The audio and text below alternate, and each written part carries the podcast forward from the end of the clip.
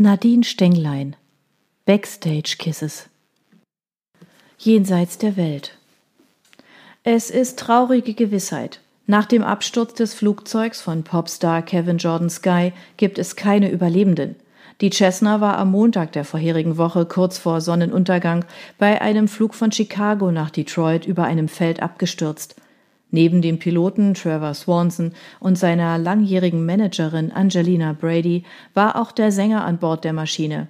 Der 45-jährige Engländer war mit Brady und seinen Bandmitgliedern auf einer Werbetour gewesen. Der Rest der Band Skylane Avenue hielt sich bereits in Detroit auf. Schuld an dem Unglück soll ein Defekt an der Maschine gewesen sein. Die Plattenfirma Soundmagic von Kevin Jordan Sky bestätigte nun den Tod des bekannten Popstars und Angelina Bradys. Der Leichnam des Stars ist inzwischen überführt. Den genauen Termin der Beerdigung möchte die Familie geheim halten, bedankt sich aber für die öffentliche Anteilnahme. Auch Skys letztes Soloalbum Hope Island und das ein paar Monate zuvor erschienene Bandalbum Magic in the Sky waren ein weltweiter Erfolg aus Insiderkreisen wurde laut, dass ein weiteres Album bereits in Planung war. Seit einigen Jahren trat Kevin auch als Solokünstler auf. In einem Interview sagte er dazu, er wolle sich verstärkt selbst verwirklichen. Immer wieder gab es deshalb Gerüchte über Differenzen mit der Band, die von beiden Seiten jedoch jedes Mal vehement dementiert wurden. Eine Sprecherin von Skylane Avenue sagt, Kevins Tod habe ein tiefes Loch in ihre Herzen gerissen. In Gedanken seien sie bei den Angehörigen Skys sowie bei denen seiner Managerin Angelina Brady. Die 50-jährige Angelina Brady hinterlässt ihren Ehemann. Besonders betroffen zeigte sich auch Thelma Matthews, die Cousine Skys. Ich werde Kevin nie vergessen und immer im Herzen tragen, genau wie seine Musik, sagte sie auf einer Pressekonferenz. Die weiteren Familienmitglieder des Sängers baten ausdrücklich um Ruhe. Insider berichten, dass die Familie in tiefer Trauer sei. Violet McLovely atmete tief durch und drehte das Radio leiser. Sie lehnte sich nachdenklich in ihrem Schaukelstuhl zurück, der am Fenster ihres kleinen Zimmers stand. Regentropfen trommelten gegen die Scheibe, als würde auch der Himmel über den Tod von Kevin Jordan Sky weinen. Ihre Mutter hätte es mit Sicherheit getan. Sie war immer ein großer Fan von Sky gewesen. Vielleicht konnte sie ihn nun im Himmel treffen, dachte Violet. Der Gedanke brachte sie zum Lächeln. Sie war glücklich, dass sie ihrer Mutter vor deren Tod mit dem Besuch eines Konzerts von Sky in London einen letzten großen Wunsch erfüllen konnte. Vom ersten bis zum letzten Ton war Melody hin und weg gewesen. Ich glaube, dieses Mal ist er wirklich von dem Teufelszeug weggekommen, rief sie ihrer Tochter über die dröhnenden Bässe ins Ohr. Ich wünsche es dem gut aussehenden Mistkerl. Sie hatte gelacht und ihre Augen hatten geschimmert wie feuchte Perlen. Alles gut, Mom? hatte Violet gefragt. Ja, alles gut. Mach dir keine Sorgen.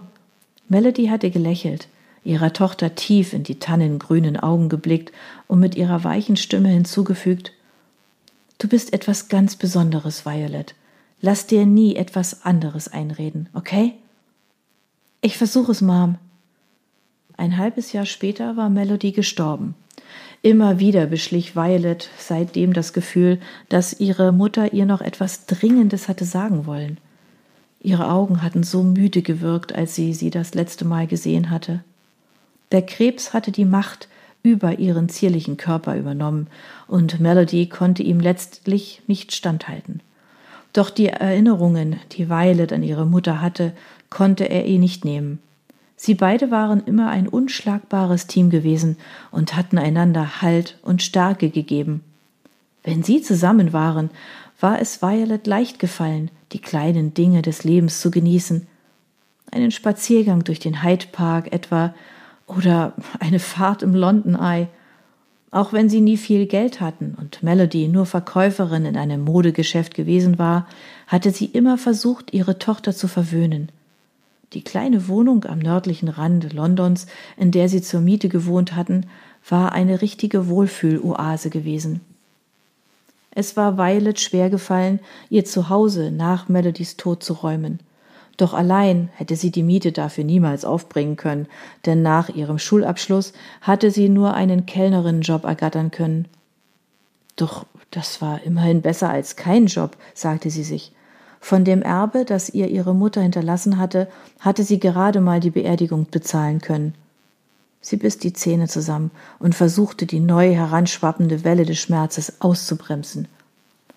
Seit ein paar Monaten wohnte Violet nun bei den einzigen Verwandten, die sie noch hatte. Das waren ihre Tante Angela und ihr Onkel Marcus.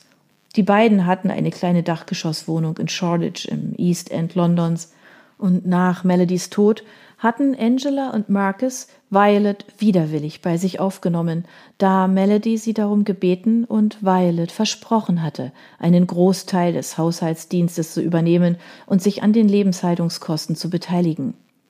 Das war immerhin weniger, als sie für eine Wohnung oder ein WG-Zimmer hätte zahlen müssen. Das kleine Zimmer in der Wohnung ihrer Tante und ihres Onkels, das sie bewohnte, reichte ihr, bis sie einen richtigen Job gefunden hatte – oder vielleicht sogar eine Ausbildung zur Konditorin beginnen konnte, dann wollte sie sich auf jeden Fall etwas Eigenes suchen.